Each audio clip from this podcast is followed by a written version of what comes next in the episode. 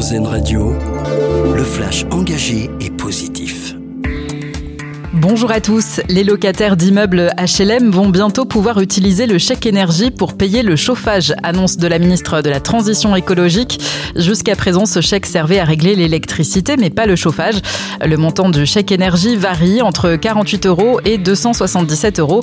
Il concerne près de 6 millions de ménages et cette aide est adressée automatiquement par courrier aux 20% de ménages les plus modestes. La France va envoyer 600 tonnes d'aide alimentaire supplémentaire pour la population civile de Gaza. Le pays poursuivra sans relâche ses efforts pour venir en aide à la population civile, écrit le ministère français des Affaires étrangères. Alors que la fin de la COP28 approche, à Dubaï, le président émirati appelle les pays à sortir de leur zone de confort et à trouver un terrain d'entente pour obtenir un accord final très ambitieux d'ici mardi. Un conseil national de la science, c'est ce que doit annoncer Emmanuel Macron ce jeudi.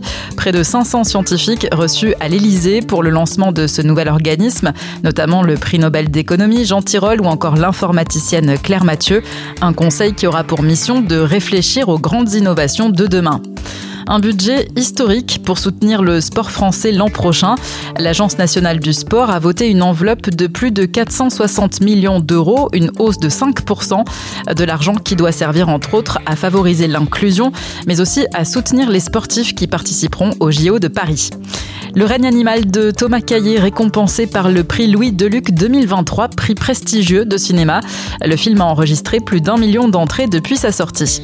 Et puis, notre dossier solution, un lieu sécurisé pour accueillir les femmes victimes ou menacées de violences sexistes et sexuelles dans les transports.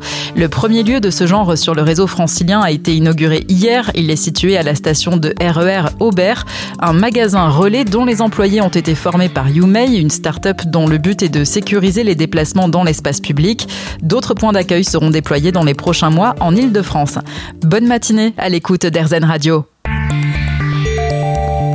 d'écouter le flash engagé et positif car RZN Radio regarde la vie du bon côté.